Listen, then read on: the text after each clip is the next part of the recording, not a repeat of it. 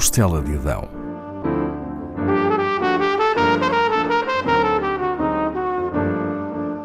Com Paula Castelar.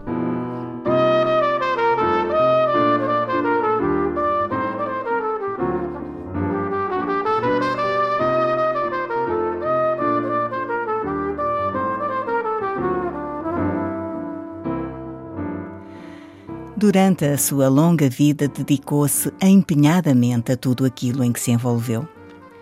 Cesina Borges Adães Bermudes foi desportista, defensora da democracia em tempos de ditadura e a primeira médica doutorada em Portugal. Mas não só. No país seria ela a responsável pela introdução dos partos sem dor. Cesina nasce em Lisboa quando o século XX ainda não cumprira uma década, em 1908 ser filha de quem é influencia a adulta em que se torna. A sua mãe, Cândida Borges, é uma pessoa erudita. Adormece-a desde cedo contando-lhe histórias da mitologia grega. O pai é um homem incomum, democrata e defensor da igualdade de género.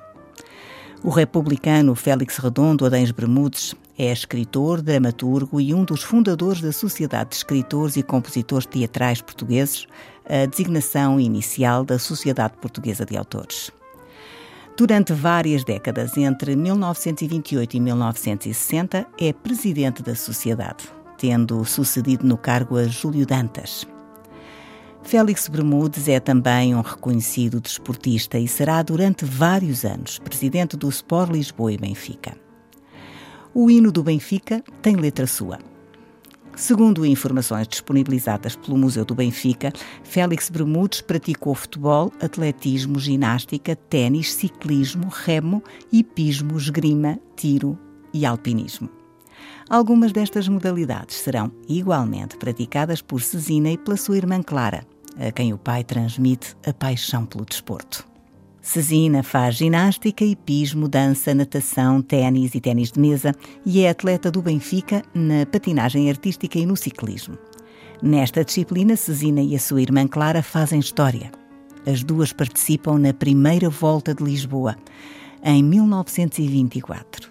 Dos 93 concorrentes, são as únicas do sexo feminino, mas depressa outras mulheres as seguem. No ano seguinte, a volta a Lisboa terá outras duas ciclistas a concorrerem, ou seja, serão quatro. As Irmãs Bermudes vencem duas categorias recém-criadas. Clara vence a de meninas e Cesina vence a de senhoras. As duas irmãs têm uma infância privilegiada com o início da sua formação feito em casa. Desse período, Cesina guardará memórias felizes, mas também a lembrança das filas de pessoas nas ruas onde quer que se vendesse comida eram as consequências visíveis da Grande Guerra. Após concluir a instrução primária, Cesina entra no Liceu Camões, onde tem algumas colegas do sexo feminino. Mas, conforme os anos passam, várias abandonam as aulas. No seu último ano de liceu, ela é a única rapariga. O seu desejo de conhecer não tem limites. Interessa-se pela ciência, mas também por questões metafísicas segue os passos do pai e da mãe e, aos 18 anos, integra a Sociedade Teosófica, da qual virá a ser dirigente. Continua a estudar. Quer ser médica desde os 11 anos, influenciada pelo seu tio materno Lacerda Mel, que lhe contava episódios da vida de um médico de aldeia que tratava gratuitamente as pessoas desfavorecidas. Consta que esses relatos seriam inspirados na personagem de João Semana do romance As Pupilas do Senhor Reitor de Júlio Diniz. Em 1933, com 25 anos, Cesina Bermudes licencia-se em Medicina e passa a ser assistente de Anatomia na Faculdade de Medicina de Lisboa. Mas mais tarde será impedida de ali lecionar devido às suas opiniões políticas. Faz o internato geral, segue-se outro em cirurgia e um outro em obstetrícia. Em 1947, torna-se a primeira mulher doutorada em medicina no país com a classificação de 19 valores em 20. Passam sete anos. Em 1954 vai para Paris estudar e é na capital francesa que tem o primeiro contacto com a ideia do parto sem dor. Aí fica a conhecer um medicamento usado para o coração que causa contrações uterinas, permitindo um parto menos doloroso. Regressa a Portugal, onde passa a ministrar o fármaco às suas parturientes.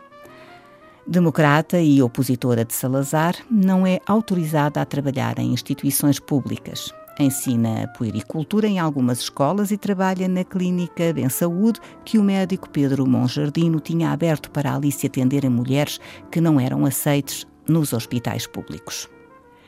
Em 1945, integra o Movimento de Unidade Democrática, onde subscreve a constituição de uma comissão de mulheres.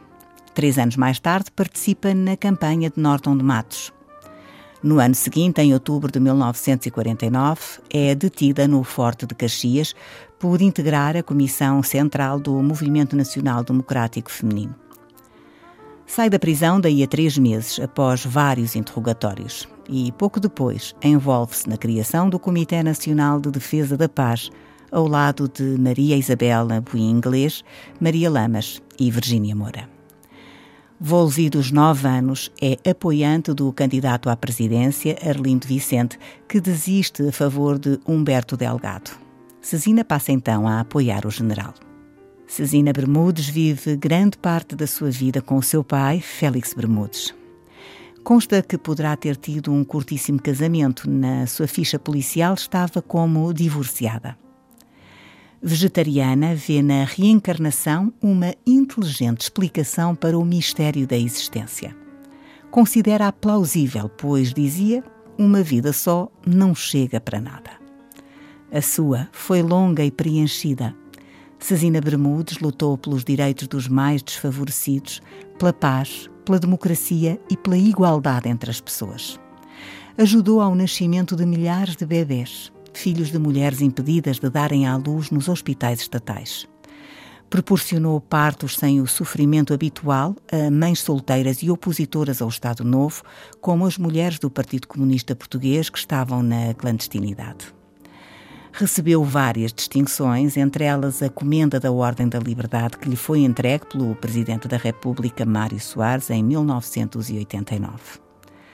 Morou os seus últimos tempos de vida com uma sobrinha, morreu em 2001. Tinha 93 anos.